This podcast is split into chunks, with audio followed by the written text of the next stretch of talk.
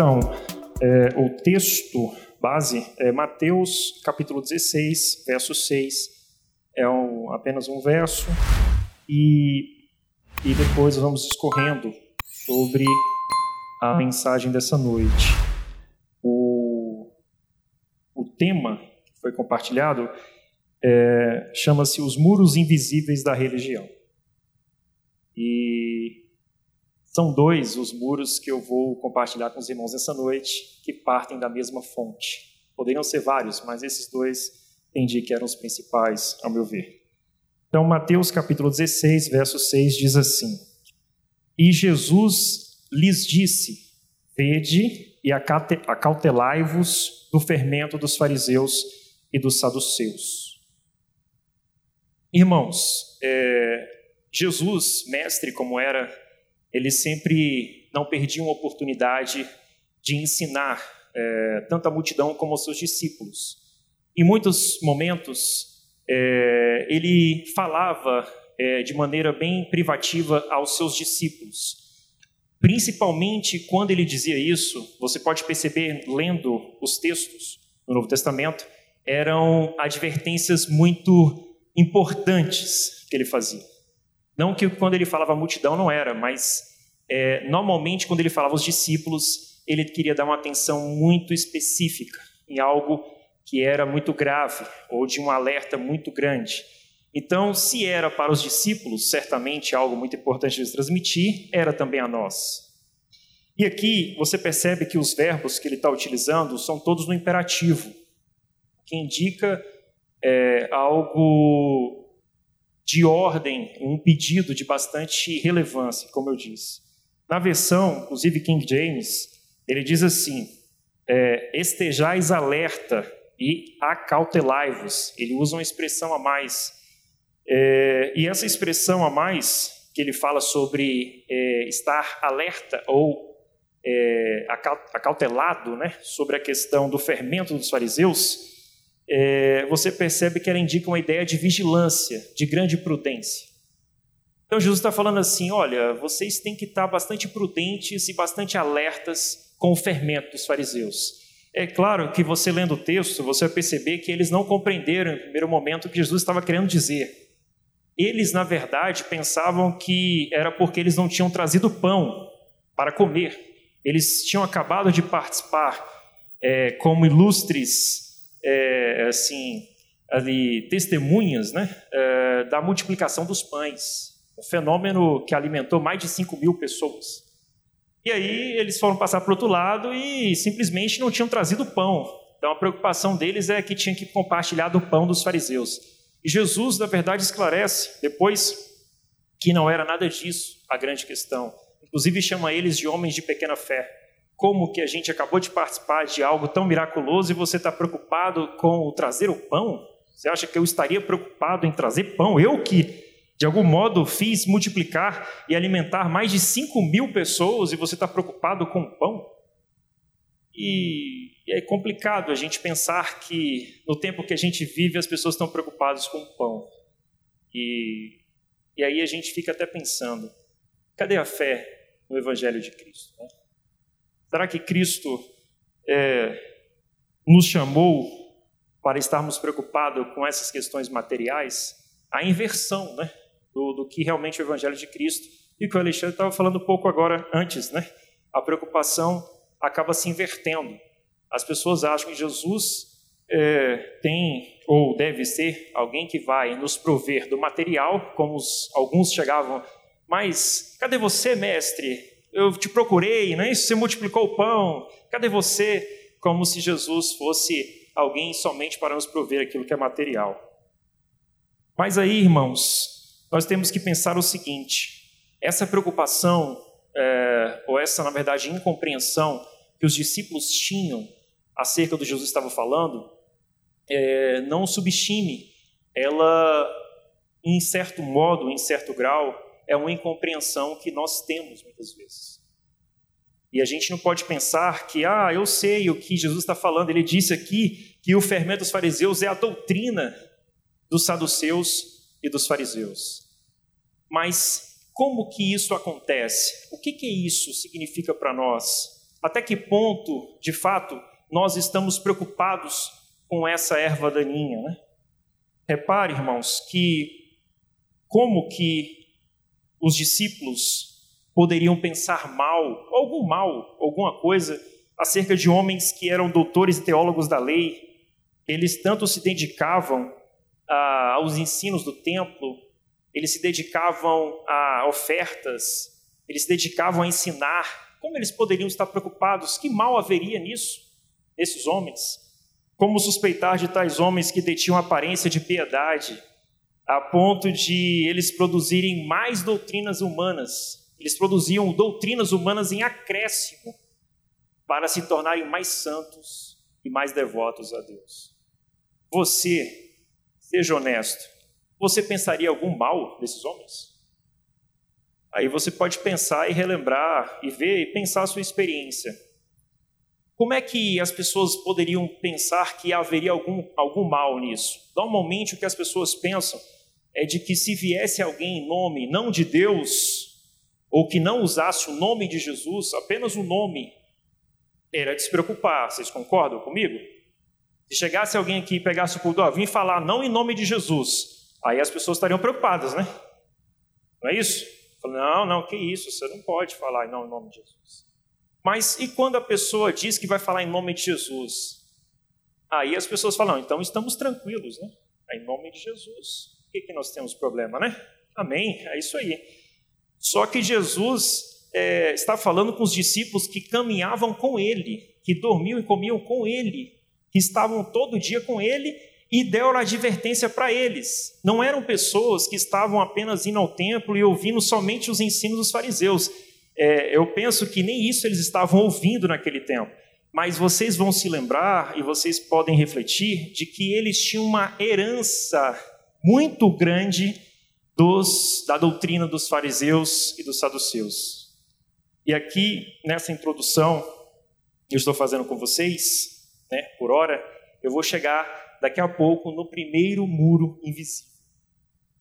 No primeiro muro invisível da religião. E é isso que eu queria que vocês já começassem a pensar. A questão não é exatamente o local aonde você se reúne.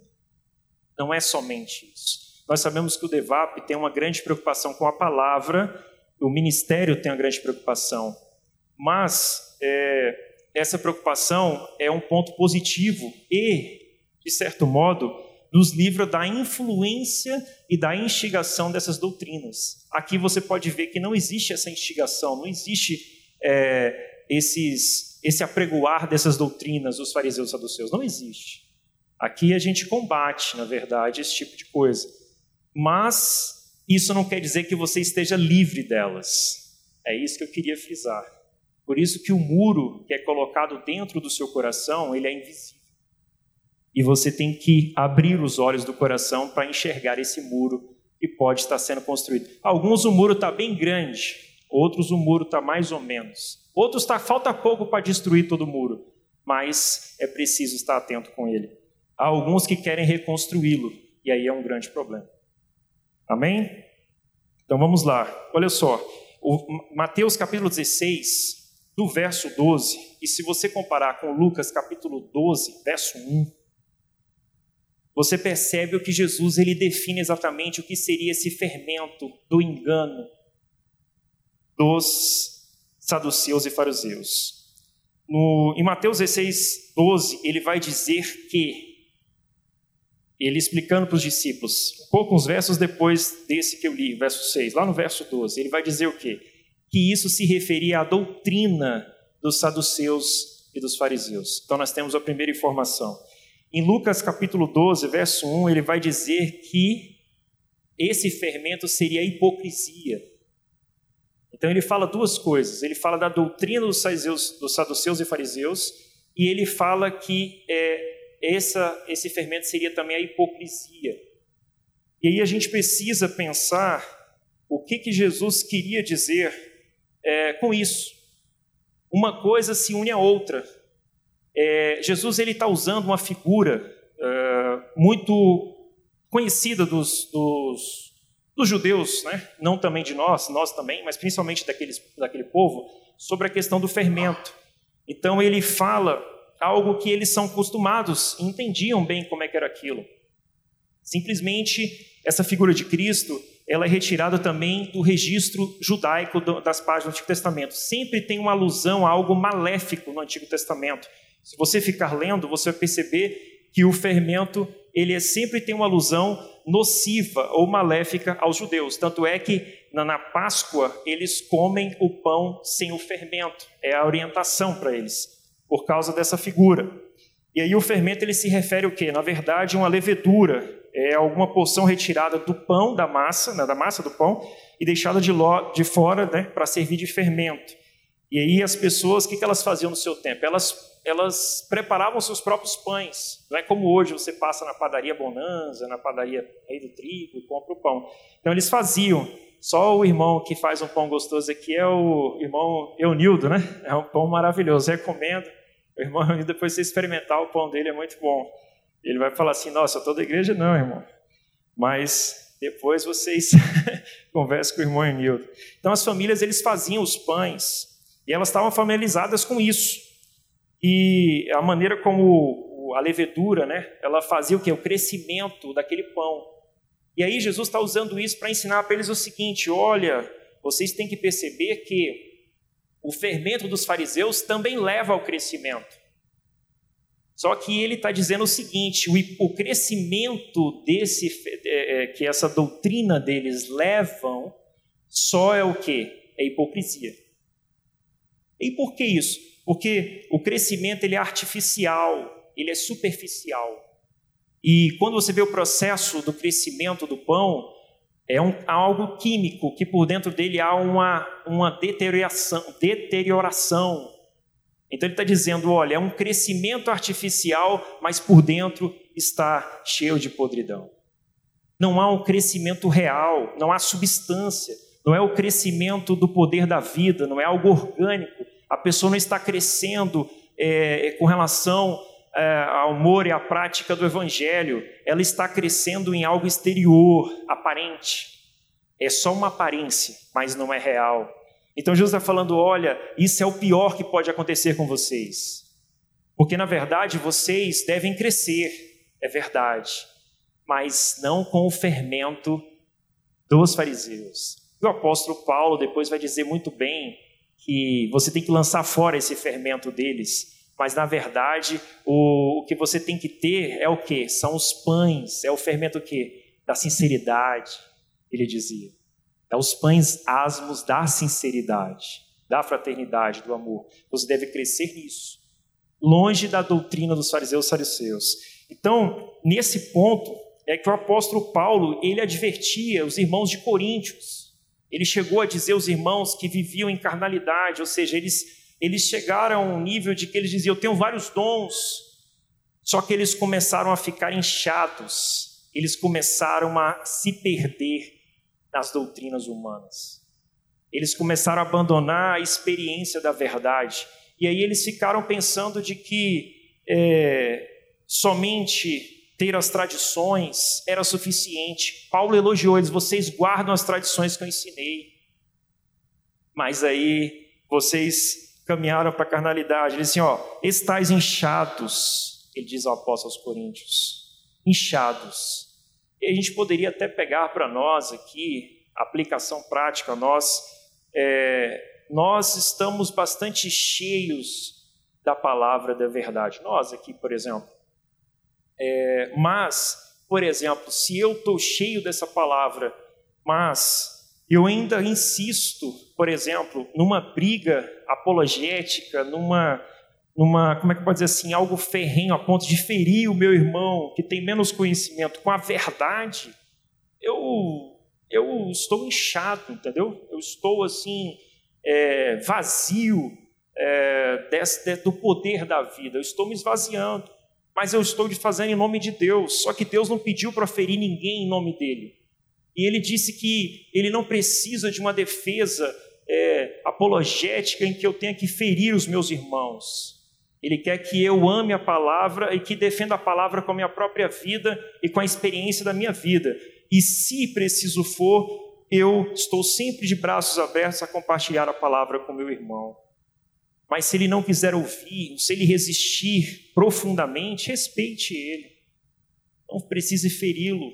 E se ele te apedrejar porque ele é ignorante, é, tenha compreensão e acolhimento. Ele está, infelizmente, com os olhos ainda vendados. Como você já esteve muitas vezes, em muitos casos você também, em algum ponto, você pode estar, ou você esteve é, profundamente. Você pode rever a sua experiência, vai ver que muitos falaram com você muitas vezes e você, às vezes, os tratou mal em nome de Deus. E você vê que é tudo em nome de Deus, né? Nós estamos falando aqui, nós brigamos com os outros em nome de Deus, ferimos o outro em nome de Deus, e Deus é, fica olhando assim, falando: Nossa, eu não pedi nada disso.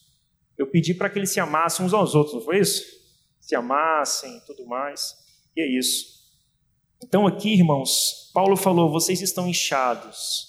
E ele, ele dá o fundamento: não é boa a vossa jactância. Ele fala do orgulho.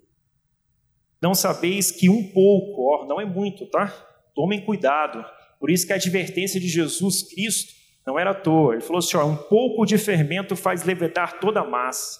Só um pouco do fermento do orgulho, do engano, já faz você ficar bastante inchado e faz você pensar que está com um crescimento profundo. Mas na verdade, se a gente espetar um, um, um alfinete, você vai ver que é tudo por água abaixo, não é crescimento algum, não é real. Ele diz: Alimpai-vos, pois, do fermento velho, para que sejais uma massa nova, assim como estáis sem fermento. É que ele faz uma alusão à festa dos pães asmos judeus é porque Cristo, a nossa Páscoa, aí ele interpreta que Cristo é a nossa Páscoa, a gente sabe, foi sacrificado por nós, pelo que façamos festa, muita alegria por causa dessa nossa libertação, não com fermento velho.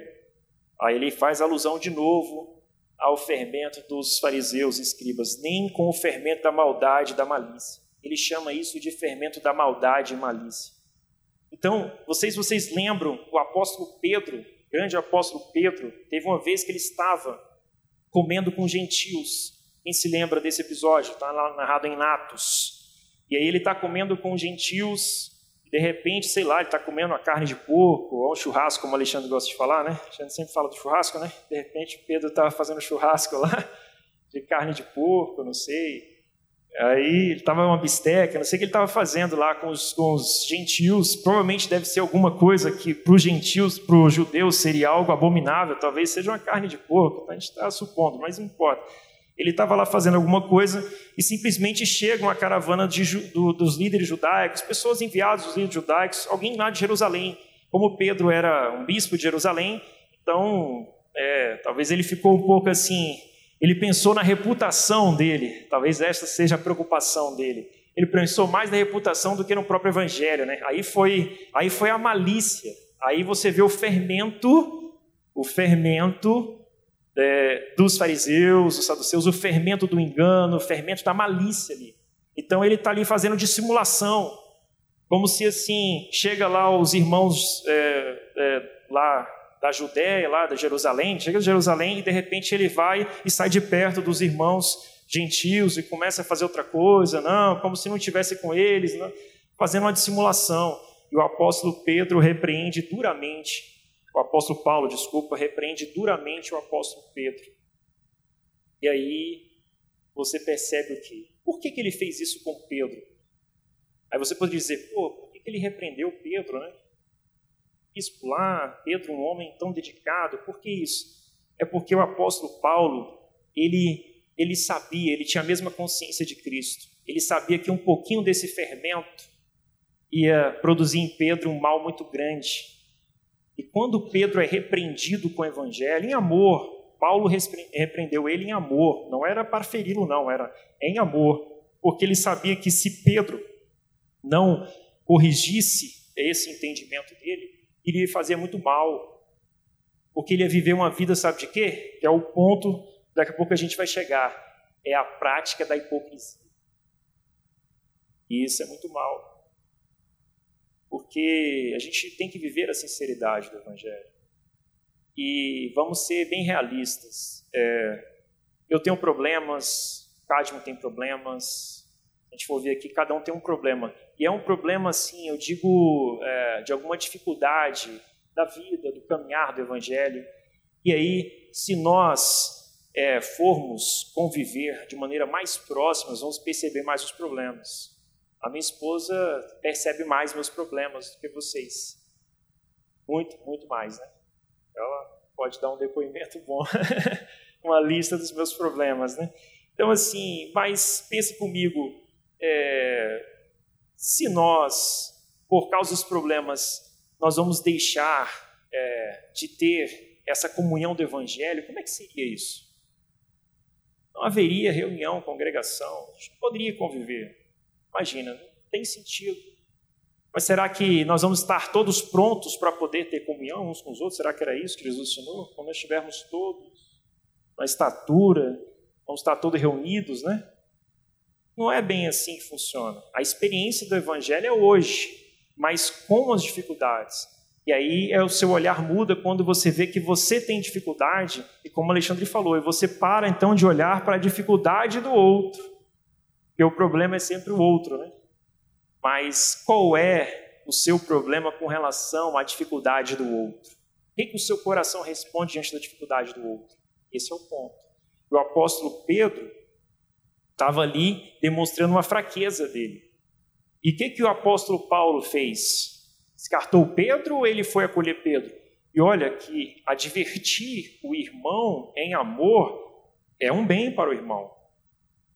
Pedro, no momento, talvez não tenha gostado tanto, não achou aquilo tão maravilhoso, né? Mas depois ele deve ter agradecido o apóstolo Paulo. Por quê? se ele queria o bem de Pedro, Paulo, ele fez o correto, administrou ele ali para ele entender. Mas se deixasse ele, o que, que seria? Fariam bem para ele, será? Ele sairia na dissimulação, achando que a vida do evangelho é, cabe essas coisas.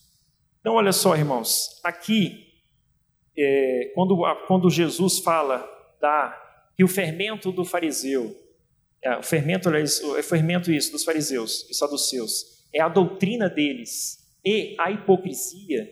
Aí a gente tem que começar a entender. Primeiro, o fermento produz esse crescimento que eu falei, artificial.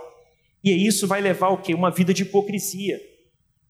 E é interessante essa palavra hipócrita, até o, o Marcinho uma vez já comentou sobre isso, se eu não me engano, e eu vou reprisar aqui com vocês. Essa palavra é interessante porque é o seguinte, é, re, dos tempos bem remotos, essa palavra ela significava responder, como que num diálogo. Então, é, era uma ideia de responder como que num diálogo. Depois ele começou esse processo de responder diálogo em questões teatrais. Então, na Grécia Antiga, ele faz uma alusão de Hipócrates com relação ao teatro e os atores. Tanto é que a ideia seria depois de uma ideia de aquele que representa o papel, que atua, o hipócrita. Então, é, o hipócrita, nesse sentido, era como pessoas que fingiam ser outras uma apresentação. Aí você pensa, a aplicação numa arte de interpretar uma peça teatral. Eles faziam no palco, era uma hipocrisia. Olha só. Como que uma espécie de fingimento. Aí, com o tempo, a gente vai vendo que essa palavra se tornou como uma pessoa falsa, fingida, né? Com, ao longo do tempo, por conta dessas questões. Mas o que Jesus estava dizendo, então, com relação aos fariseus e por que isso seria uma, uma hipocrisia? Ele está falando que isso aí seria um fingimento. Os fariseus, eles fingiam ser uma outra pessoa que não correspondia à realidade do ser deles. Olha o problema que leva esse fermento. A pessoa não vive uma vida é, de sinceridade e realidade.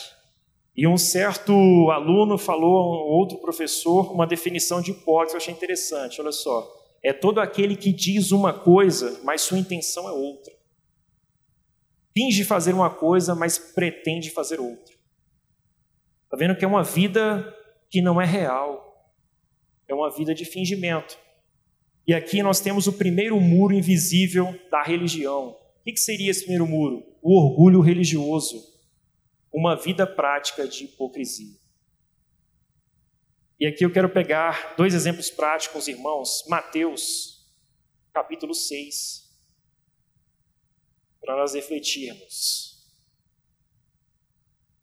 É um texto bastante conhecido, Mateus capítulo 6, primeiros versos. Ali tem o verso verso 2, verso 3 e 4. Mateus 6, 2, 3 e 4. Olha o que, que diz aqui. Vamos refletir. Quando, pois, deres esmola, não toques trombeta diante de ti, como fazem os, ele fala aqui, ó, os hipócritas. Jesus está frisando agora os hipócritas. Nas sinagogas e nas ruas, para serem glorificados pelos homens. Em verdade vos digo que eles já receberam a recompensa. Tu, porém, ao dares a esmola, ignore a tua mão esquerda o que faz a tua direita, para que a tua esmola fique em secreto, e teu pai, que vem em secreto, te recompensará. Vamos ler ainda o verso 5 e o verso 6. E quando orardes, não sereis como os hipócritas, de novo, os hipócritas, porque gostam de orar em pé nas sinagogas e nos cantos das praças, para serem vistos dos homens. Em verdade vos digo que eles já receberam a recompensa. Tu, porém, quando orares, entra no teu quarto e, fechada a porta, orarás a teu pai, está em secreto, e teu pai, que vem em secreto, te recompensará.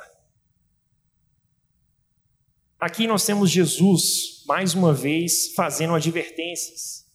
E ele está justamente fazendo alusão aos escribas e fariseus. Mais uma vez, e, eles, e ele novamente remonta a palavra hipócritas.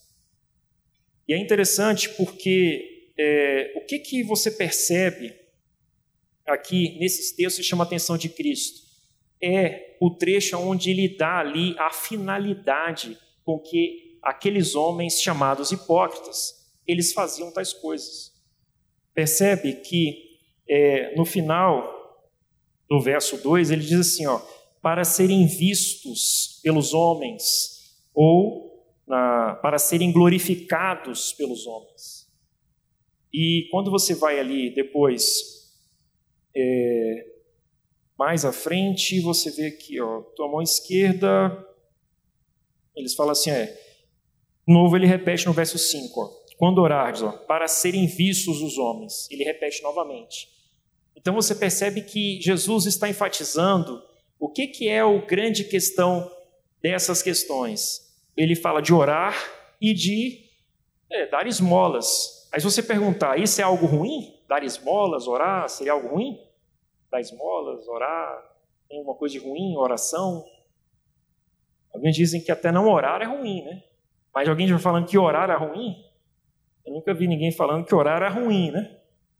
Mas aqui, a grande lance é, deles aqui é que a semelhança dos artistas, né, que eles usam a palavra hipócrita, é, eles, ao fim, que os artistas ao fim da peça teatral, o que, que eles esperam? O artista ao fim da peça teatral, o que, que vocês acham que eles esperam? Aplausos. Aplausos, concorda que era aplausos? Por conta de quê? Da sua hipocrisia, a sua apresentação. Não é isso? Ou o seu fingimento. Então, o que, que o hipócrita espera? o reconhecimento, a visibilidade. Por isso que eles oravam em pés nas sinagogas. Olha, olha o ponto que Jesus está falando. A Jesus ele está advertindo que qual é a motivação do coração daquele que faz tais coisas. É isso que ele está dizendo. Ele chama atenção, fala: olha, vocês, discípulos, jamais podem ter essa motivação no coração. Jamais. Agora a pergunta é: o pai vê em secreto, não é isso que os versos depois dizem? Faz isso que o pai sempre vê em secreto. Quem lê os corações? O pai. Tanto é que naquele último dia ele vai ler os corações, ou os livros, né? Seriam os corações, né? Os livros. Ele vai ler. E quem pode então conhecer qual é a intenção e motivação? Só o pai. Tá vendo o que que é, é algo que fala que vem secreto, porque, porque eu posso estar aqui, ó, tudo que eu estou falando para vocês aqui pode ser na hipocrisia. Concorda?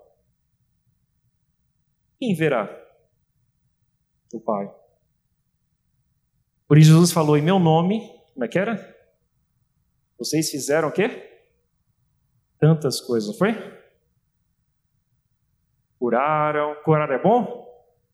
Expulsaram o demônio. Fizeram o que mais? Pregaram. Expulsaram.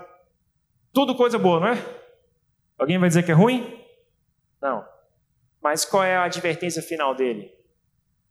Eu não conheci. Eu não conheci esse. Isso eu não conheci. Eu acho que eu vi a máscara de um ego neste aí. Eu não conheci este. Esse não não tem a minha autoridade, né? Não, não foi nada foi feito pelo poder da vida. Não foi pela minha a manifestação da minha presença. Ele não estava preocupado é, em um caminhar comigo. Então, Jesus ele adverte a forma e a qualidade daquilo que é feito. E tem uma irmã, e felizmente muitos irmãos evangélicos é, é, às vezes fazem alguma crítica, mas eu não sei porquê. Talvez porque ela era católica. É Madre Teresa de Calcutá. É uma questão mais religiosa, né? Mas ela dizia uma coisa que era fantástica. Ela dizia o seguinte: olha, não é o quanto do que você faz, a quantidade das obras. Mas ela dizia o seguinte: é o amor que você põe nelas. Olha a visão que ela tinha do Evangelho. Né? É o amor que você põe naquilo que você faz. E, e aqui você pode lembrar daquele episódio, outro episódio de Jesus, fantástico.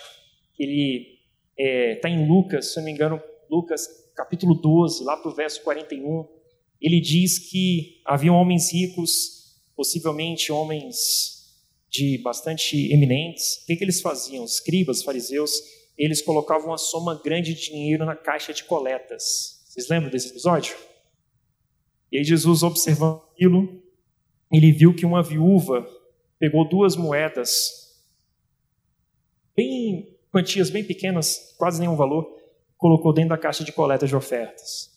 Aí Jesus pega e ele chama os discípulos. Percebe que ele mais uma vez chama os discípulos? Volta e meia, quando ele quer fazer uma advertência muito, muito profunda, ele chama os discípulos. Ele está discipulando. É como se chamasse você e eu. Fala assim: ó, vem cá, Alexandre, vem cá, Cádio. Presta bastante atenção nisso aqui. Presta bastante atenção. Está vendo aqueles homens? Eles colocaram alta soma de dinheiro e essa viúva colocou duas moedinhas. Ela deu muito mais do que todos aqui. Todos vocês, todos. Agora imagine a cena. Você olha assim e fala assim: como que essa mulher deu mais do que todo mundo aqui? Jesus tem cada coisa, né? Como é que Jesus só afirma uma coisa dessa? Aí todo mundo fica calado. Quem vai responder Jesus? Alguém responderia Jesus?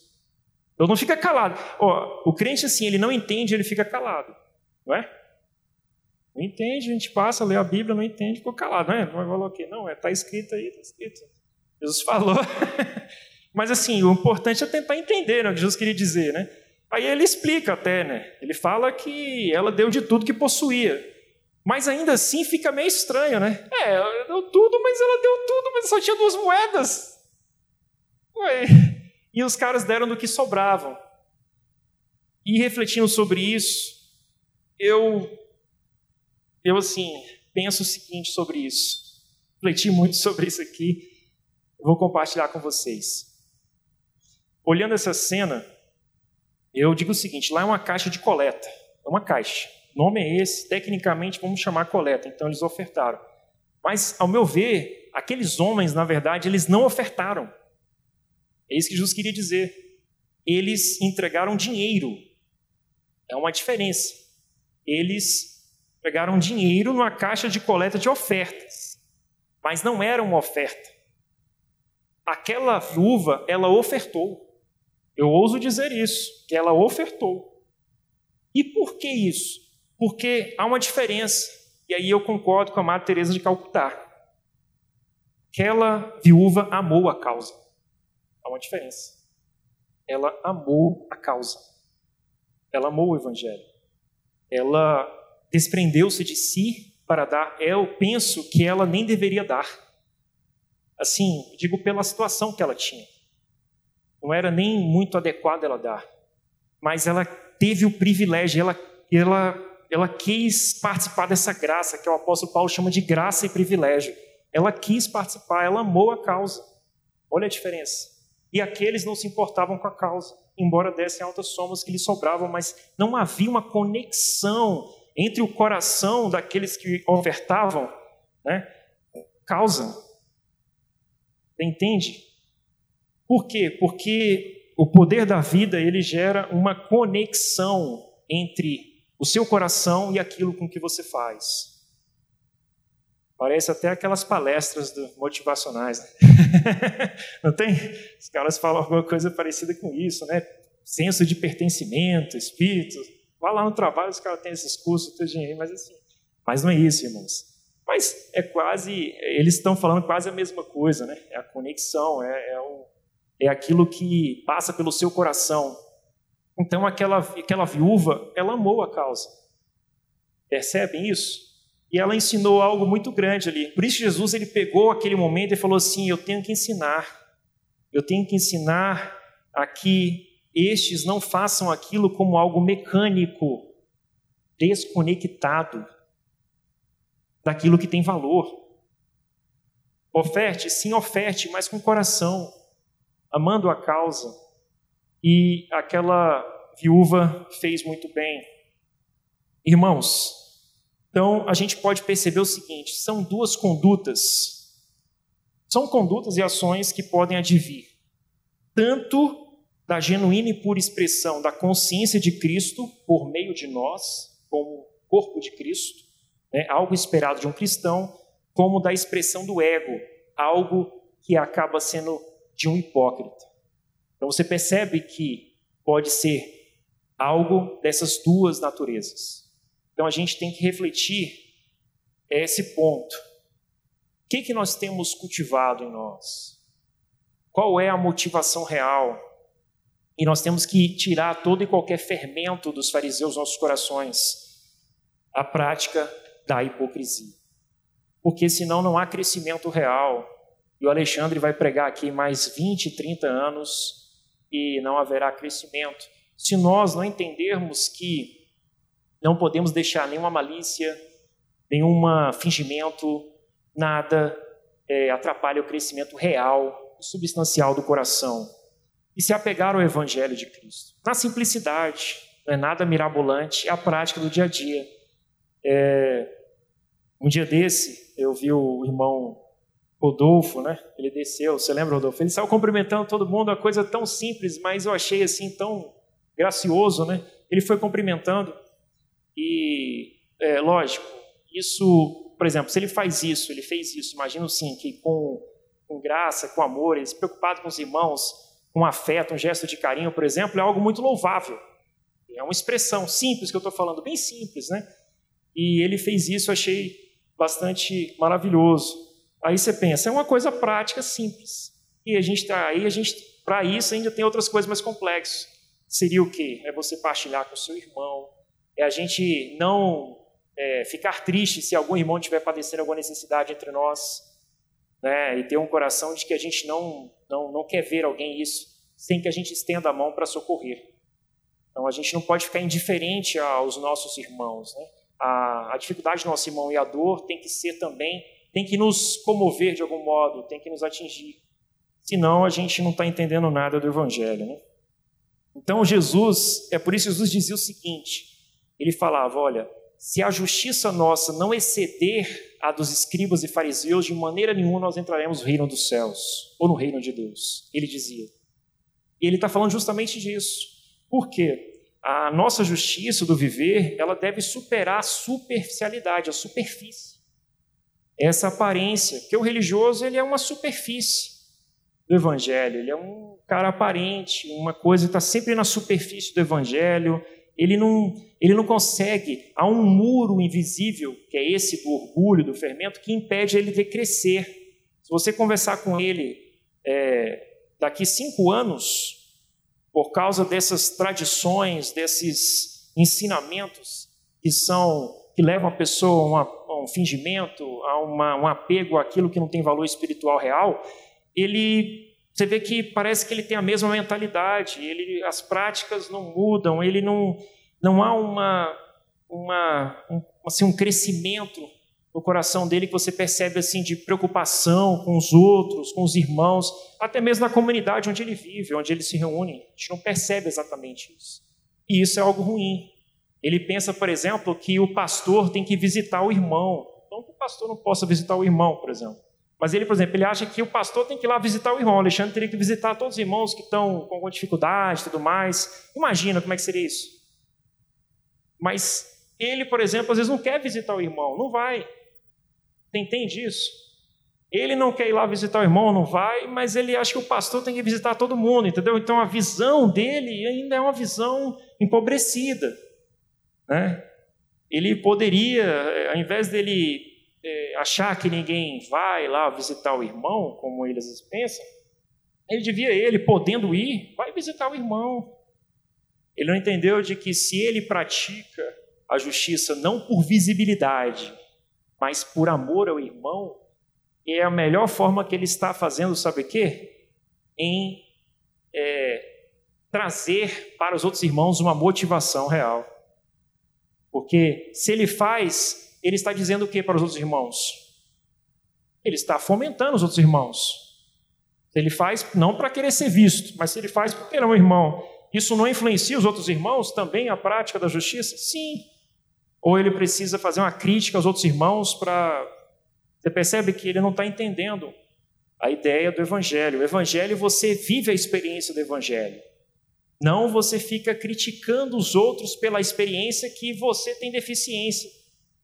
É por você que é a questão, não é o outro. E assim, vamos refletir. O, o segundo, o, esse ponto, só resumindo esse ponto aqui final, concluindo para passar para o segundo muro. Esse muro é um muro, é, esse primeiro muro que eu citei, é o orgulho religioso, uma vida prática de hipocrisia. E para finalizar esse ponto, o que, que nós temos que entender, irmãos? E essas condutas, né, que Jesus listou e falou que os hipócritas amam fazer, elas são advindas de quê? Da máscara ilusória do ego. E aqui é o que o apóstolo Paulo dizia, que aqueles que têm aparência de piedade, ele falou, eles têm uma aparência, eles se vestem de piedade, você, eles fazem orações, eles estão sempre pregando, estão nos montes, estão em tudo que é lugar, estão falando de Deus, estão comovendo, estão dizendo, estão acrescentando doutrina, estão falando, estão fazendo tudo isso. Mas o que, que o apóstolo Paulo falou de característica deles? Falta-lhes o poder da vida. Se falta o poder da vida, faltou tudo. E o poder da vida é esse, esse evangelho orgânico que está movendo você à prática da justiça. Porque, como a Matreza falou, não é as ações que você faz apenas, é é o amor que você põe nelas. O que, que o apóstolo Paulo falou? Se eu der aos pobres tudo que eu tenho, toda riqueza, sem amor, vale alguma coisa? Então, se você compartilhar com seu irmão sem amor, vale alguma coisa? Mas ele vai saber? Não, não necessariamente. Porque quem vai ler o coração é quem? Quem vem em secreto é o Pai. Então a sua preocupação não é que o irmão veja, ele entenda. A sua preocupação é que você ame o seu irmão. E lógico, compartilhe com ele se ele tem necessidade. Não deixe de compartilhar. Estou estimulando a compartilhar. Estou dizendo que deve ser, procurar ser em amor. Então é isso, é uma máscara ilusória do ego, como um bom religioso que procura a todo custo se enganar. Aqui está o ponto. O religioso, infelizmente, ele se engana. Assim, ele não percebe. Usurpando para si a glória de Deus que é de Cristo. Ele usurpa, porque toda a glória é Cristo, não é sua. E não expressa a consciência de Cristo, a mudança interior gerada para a vida eterna. Então, aqui é o grande problema da vida prática de hipocrisia. E nós temos que é, pensar, como eu falei, que esse muro invisível, a gente não pode pensar que isso está lá na congregação, não sei da onde, não sei daqui. A gente tem que pensar sempre em nossos corações, não no outro. O segundo muro invisível da religião é a fascinação pela estrutura e a grandeza humana da religião e a distração da, durante a caminhada com Cristo. Aqui temos um outro problema que é, vem da mesma fonte. É o que? Essa fascinação pela estrutura e a grandeza da religião. Aí você fala: não, mas eu estou livre disso aqui. Na verdade, ninguém está livre. Essa é a verdade. Mas nós temos que sempre refletir. Quero compartilhar com vocês Lucas, capítulo 2, a partir do verso 41. Diz assim: Ora, anualmente iam seus pais a Jerusalém durante para a festa da Páscoa.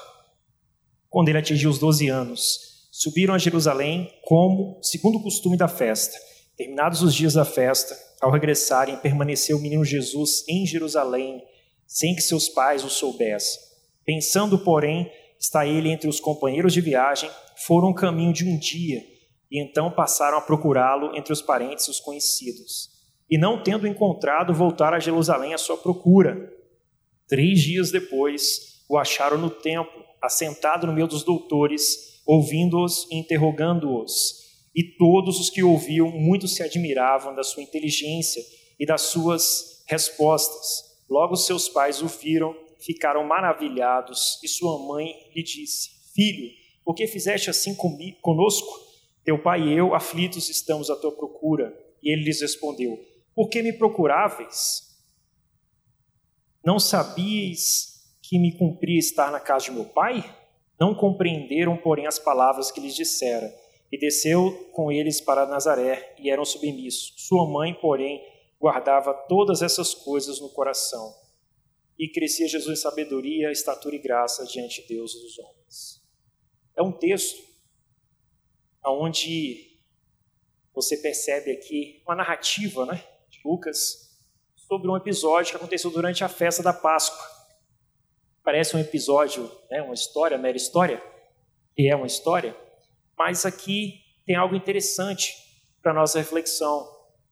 Porque a festa da Páscoa ela era uma festa importante para os judeus e duravam ali aproximadamente sete dias. Então as pessoas se reuniam, famílias, iam comer é, ali é, o, novilho que era que foi morto, né? Eles comiam assado e tudo mais, faziam aquele ritual e aquela cidade de Jerusalém ficava com muitas pessoas, milhares de pessoas reunidas para praticarem aquela festa, aquela festa, desculpa, em celebração da libertação do povo judeu das mãos opressoras de, do Egito.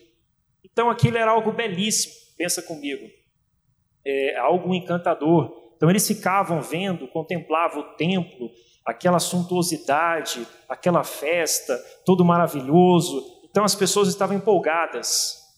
Então pensa na estrutura que era tudo aquilo ali, a ponto de que em Lucas, em outro texto, é, logo logo um pouco antes de Jesus é, profetizar que o templo seria destruído, os discípulos estavam admirando as pedras preciosas do templo, aquela escultura, aquela estrutura toda.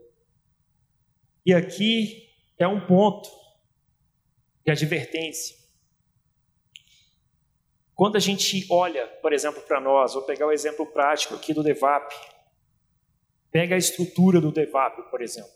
Vocês acham que a estrutura do, do DEVAP é grandiosa? Diz aí, Alexandre. Pega aqui o número de pessoas que se reúnem aqui e compara aí com qualquer outro você pensar, é grandioso? Chama atenção? As pessoas ficam maravilhadas com alguma estrutura? Não vou comparar o templo com nenhuma estrutura daqui, embora tiveram alguns que quiseram reproduzir o templo, né, e tal. Mas assim, tem belíssimas estruturas, muitas congregações e muitas pessoas e muita coisa.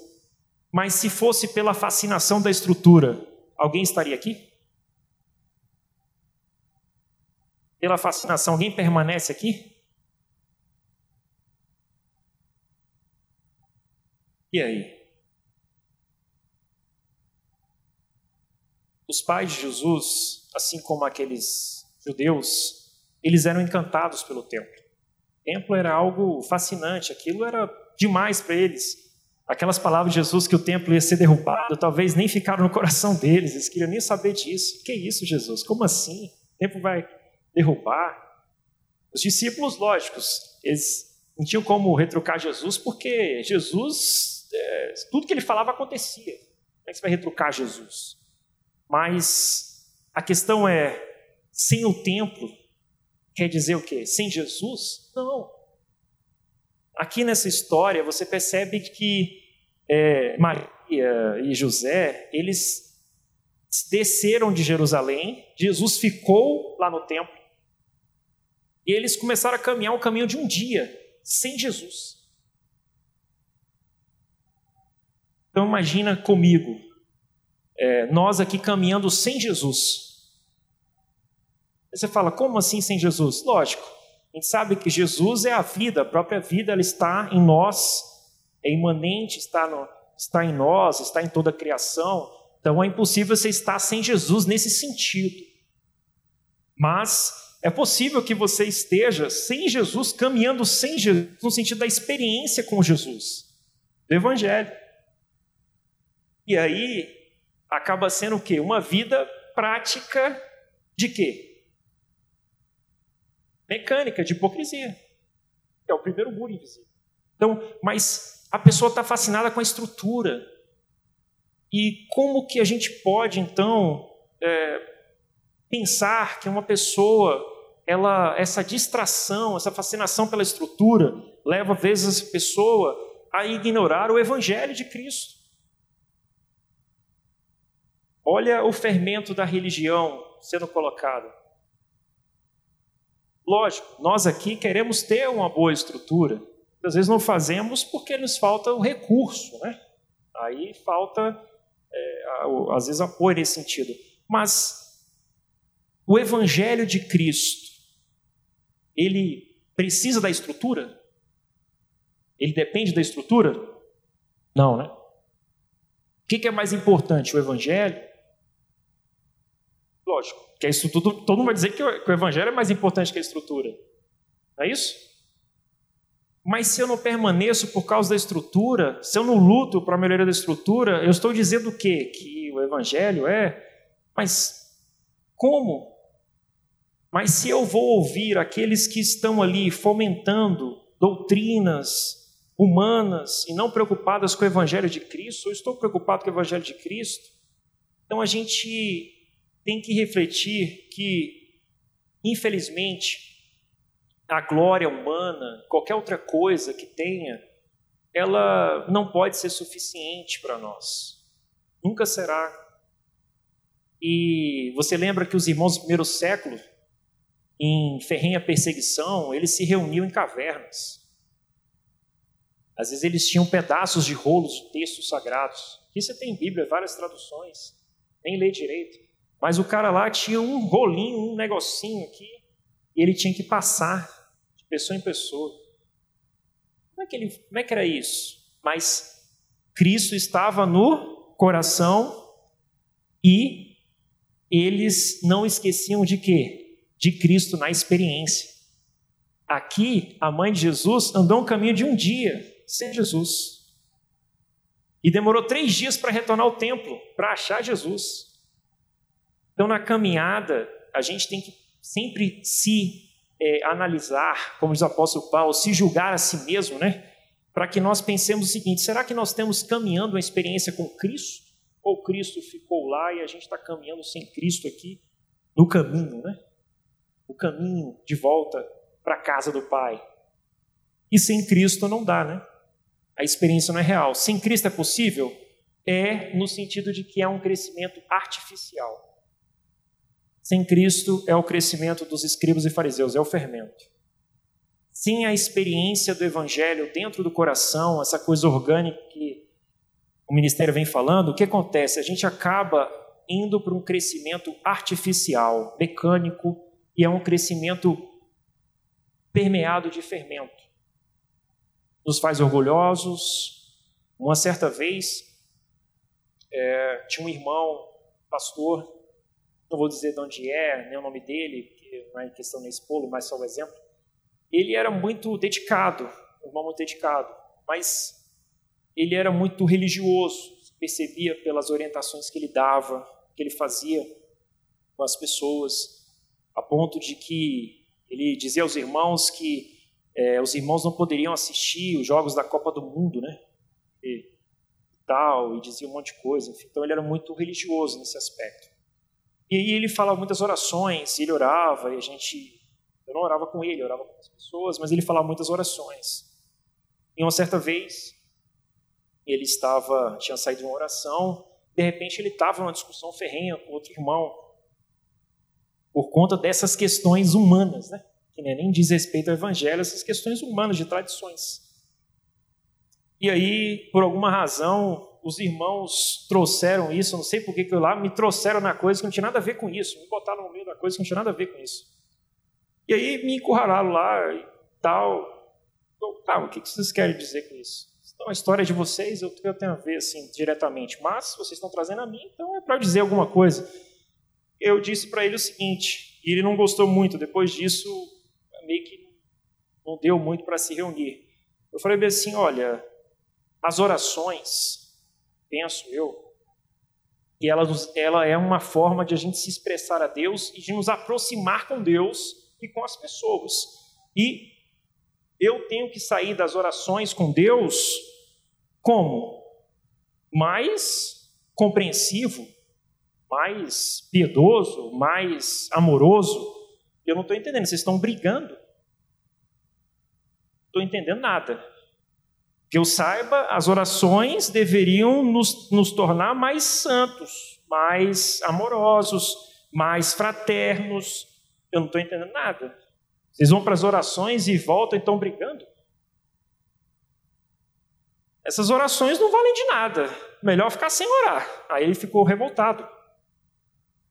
E meio que eu disse é quase o que o apóstolo Paulo falou. Vocês estão reunindo para pior, não foi o que ele falou lá na igreja? Vocês estão reunindo para pior. Reunião de vocês aí, não sei o que, que dá isso aí. Estão... E ele ficou revoltado com aquilo. Mas eu não falei para Felipe, foi uma coisa que saiu assim. Eu falei, eu estava meio que admoestando ele. Falei assim: eu não estou entendendo, vocês estão brigando. Eu vim aqui foi para a gente se alegrar. Estou entendendo mais nada desses irmãos aqui. E aí ele ficou revoltado e depois ele não queria mais reunir comigo, né? De algum modo. Onde eu estou, ele não queria. Ele criou um certo problema comigo, mas eu, mas eu não, não tenho nenhum problema com ele, não. Pelo contrário, a gente pode se reunir totalmente. Não sei se ele vai querer, mas. É, mas aí foi isso que aconteceu. Então, assim, isso é um exemplo de que o que, que adianta eu dizer que estou caminhando com Jesus, mas a experiência da verdade ela está demonstrando que Jesus ele ficou para lá, ele está em algum lugar aí, ele está perdido e eu, ele não está perdido, eu que estou, né? Eu que me perdi dele, né? Ele está no templo cuidando dos assuntos do Pai, ele está preocupado com o Evangelho e ele quer que você retorne o encontre, igual Maria fez. Pelo menos ela foi lá tentar né, encontrá-lo, demorou uns três dias, mas encontrou. Você, se tiver algum problema aí, ou eu, alguma coisa, pode voltar que você vai encontrar que ele está lá. Aí, é, e nesse ponto de encontrar estar lá, é que eu queria trazer o ponto aqui, indo para o encerramento, de você voltar a encontrá-lo. E para você não viver essa prática de hipocrisia, não ficar assim iludido com a estrutura da religião, de você não ficar é, fascinado e perdido e deixando Jesus no meio do caminho, eu tenho um remédio para apresentar para vocês que é o seguinte: a contemplação do Pai na face de Cristo. É cultivar uma visão e um relacionamento adequado com Cristo. Esse é um ponto em que vai nos tirar do fermento dos fariseus, essa ilusão, essa fascinação. E nosso foco é somente o Evangelho e nada disso, mais essas besteiras ou coisas humanas podem nos distrair do alvo que é o Evangelho de Cristo. E para isso, eu queria relembrar de vocês a, aquela parábola do filho pródigo. É interessante para a gente fazer esse encerramento. É, vocês lembram que haviam dois, dois filhos, né? É o que a parábola diz. Um mais velho e um mais jovem. E o texto começa dizendo de que o mais velho, ou mais jovem, aliás, ele pediu a herança. E como já foi pregado várias vezes aqui, a gente sabe que aquilo que chama de herança, que seriam bens, né, ali seria a melhor tradução né, para a gente entender. Na verdade, traduzindo o significado Jesus queria dizer, aquilo era a própria vida do jovem, ou a vida do jovem que representava a humanidade ali, os gentios mais especificamente. Porque na parábola Jesus está falando, de certo modo, é, dos gentios e está falando também dos judeus. Os judeus na figura do mais velho e os gentios na figura do mais moço. Porque Jesus estava comendo com pecadores, diz o, cap, o verso 1 do capítulo 15. E aí os escribas e fariseus estavam revoltadíssimos com isso, porque eles achavam que era impuro Jesus por comer na casa de alguém que ele chamava que era impuro. O ambiente era impuro. É uma visão que hoje tem a mesma roupagem entre alguns irmãos e acabam indo para esse fermento de achar que algum lugar é impuro. Por exemplo, alguns. Tinha um pastor que ele dizia, por exemplo, que o motel seria um lugar impuro. Ele dizia, um exemplo, dizer que era um lugar impuro. E aí, como eu já estava tendo algum pouco de iluminação, aí eu disse para ele bem assim: Mas, pastor, os irmãos, quando eles saem daquilo que a gente chama de lua de mel, quando eles saem, eles vão para onde, pastor? Aí o pastor falou assim: hotel. Falei, disseste bem, hotel. No hotel há impurezas? Há pessoas que vão lá e cometem impurezas? Aí ele disse: É, tem, né? Tem ou tem? Tem. Ele dizia que nesses lugares impuros tinha demônios. Falei, ó, se tem demônio, eu não sei, pode até ter. Mas, e aí? Como é que a gente faz, pastor? No hotel, segundo o que o senhor está falando, no motel tem, eu acho que no hotel deve ter, deve ter impureza também. Eu acho que no motel deve ter mais do que no hotel, mas tem também. Como é que a gente faz? Ele não tinha resposta. Daqui depois em diante.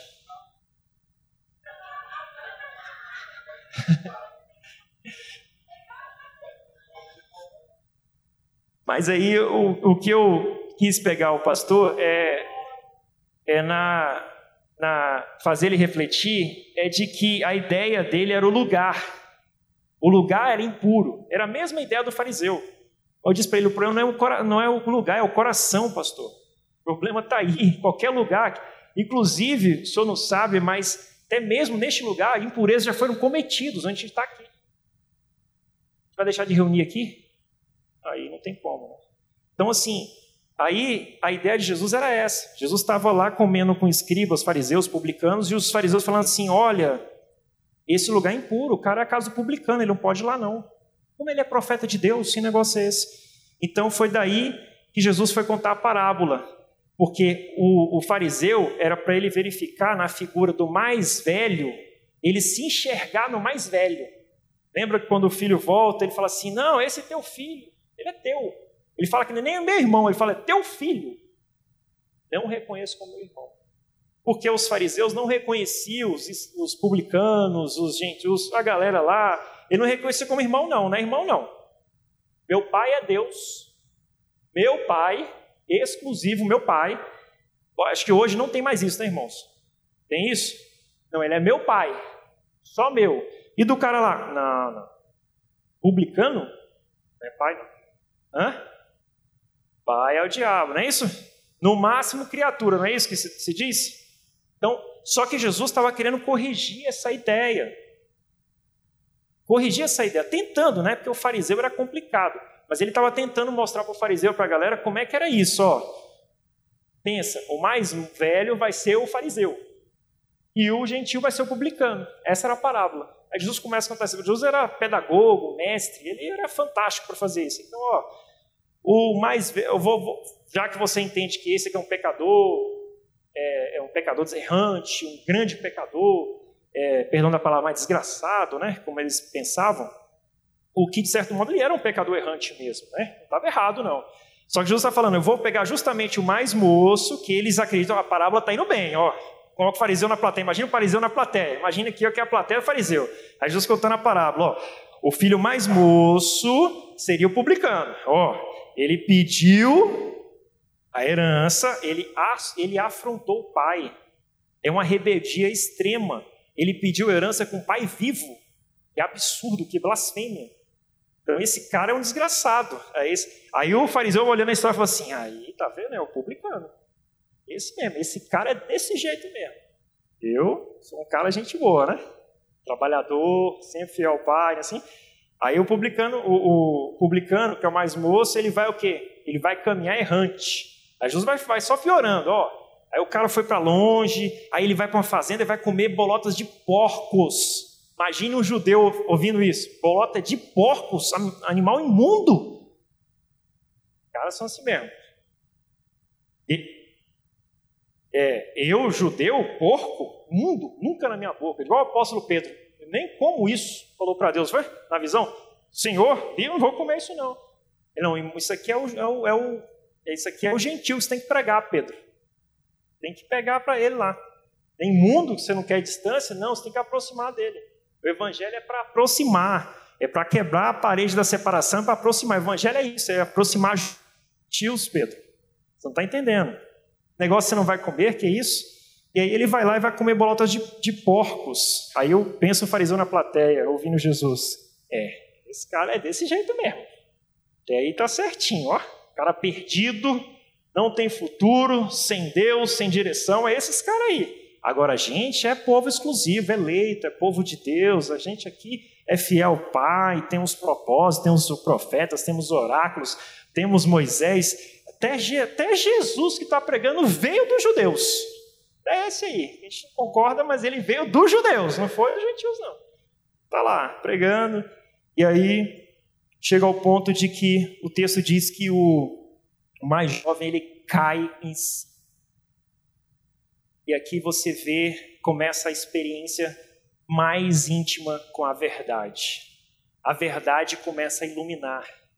Aí você compara esse cair em si com o apóstolo Paulo, quando ele se encontra no caminho de Damasco com aquela luz do sol do meio-dia, que é Cristo resplandecendo na consciência de Paulo, e Paulo cai ali e fica cego com tanta iluminação tanta, tanta vastidão de iluminação, Paulo não consegue ficar de pé diante do Cristo. E quando você cai prostrado diante de Cristo, você começou a ficar de pé. É o contrário. Aí você começa a caminhar quando você se prostra. Então Paulo começa a ter a experiência. E aquele jovem ali, Paulo era uma figura de um fariseu. É um fariseu, né? Mas o jovem ali está na figura do gentil, mas é similar. Eles caíram em si. Então, quando ele cai em si, eles estão indo para um caminho errante. Paulo está indo para o caminho da religião, da doutrina, dos fariseus, do fermento. Paulo estava perseguindo, matando, em nome de Deus. Olha, o fermento já tinha feito um crescimento em Paulo, mas o crescimento não era para a prática da justiça do Evangelho. Não era. Porque a, a, o fermento fariseu não leva à prática da justiça do Evangelho. Não leva. Pode ver que toda a repreensão de Jesus Nunca foi porque eles faziam prática de, de justiça, de amor, nunca foi. Pode ver que na, nada disso. E ó que dava esmola, fazia, entregava as maiores quantidades, fazia tudo, mas sempre a repreensão era o quê? Que a intenção, que o interior sempre não tinha substância de crescimento. E aquele jovem começa a voltar. Quando ele vai, à vista de longe, no meio do caminho, quem é que vai ao encontro do jovem? O pai. E o pai dá o beijo da reconciliação, da misericórdia, abraça. Aí pensa o judeu vendo tudo isso. Aí já começou a complicar o discurso de Jesus. Como é que é? O cara voltou. Até ele voltar, eu estou entendendo, né? Mas olha só como é que é a questão da iluminação do jovem. Ele começa a ter uma, ele começa a voltar o olhar dele para o pai.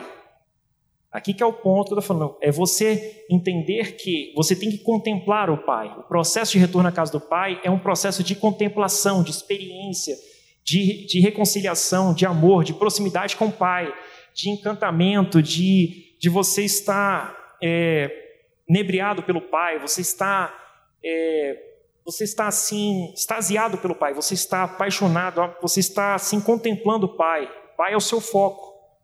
Quando o jovem começa a voltar, e a iluminação começa a produzir isso dentro dele, do interior dele, que move-o a fazer, porque pensa comigo, como que ele vai voltar? Ele volta, e o que ele fez? Ele pedia a, a, a herança para o pai vivo. O que, era isso? Uma rebeldia, uma blasfêmia. Como que ele vai voltar? Para ele voltar para o pai, ele tem que acreditar que o pai poderia ser bondoso com ele. Só que não sabia como é que era o coração exatamente desse pai, a profundidade. Tanto é que ele fala: "Não, ele vai me, eu vou pedir um perdão para ele para ele ver se ele me reconhece como um empregado". E aquele aquele mais velho, ele servia ao pai como um empregado. Era a relação dele com o pai era de um empregado. Olha como é que é a visão do tempo todo que ele dizia que estava contigo, oh, você recebeu esse filho aí, mas eu estou aqui te servindo tanto tempo, eu te servo isso. Ele era como um empregado apenas, como um servo que ele não tinha uma relação de conexão com amor. Tanto é que o texto vai dizer que ele repartiu herança para os dois, os dois estavam perdidos. Que alguém lê e pensa que repartiu só para o mais jovem. Não, ele pediu, mas ali os dois receberam herança porque os dois estavam perdidos. Um na casa do pai e outro fora da casa do pai. E Jesus está falando: não, vocês todos são perdidos. O pai veio para vocês todos. Só que esse aqui está me recebendo. E você, escriba e fariseu, você não quer receber. Você acha que não precisa. Mas você está tão perdido como ele. Ele está reconhecendo que ele precisa. E aí ele começa a ter uma visão do pai de que o pai é um pai bondoso mas quando ele, o pai encontra com ele, beija e abraça e chama ele de filho, não de empregado, ele começa então a perceber ali de que o pai é profundamente amoroso. E o mais velho fica irado. Em vez de ficar contente, ele fica irado. E aí Jesus está querendo dizer isso para o fariseu lá da plateia: olha, tá vendo? É assim que acontece aqui. Eu vou na casa publicando, da meretriz, do disso, do, do, do, do samaritano, que lá que seja, vocês ficam irados e vocês não ficam contentes. E eu vim para salvá-los como vocês. Mas vocês ficam irados e não querem receber. Então, irmãos, é isso. Contemple a Cristo, olhem para Jesus Cristo e essa visão cresça cada vez mais. Amém? Que Deus em Cristo nos abençoe.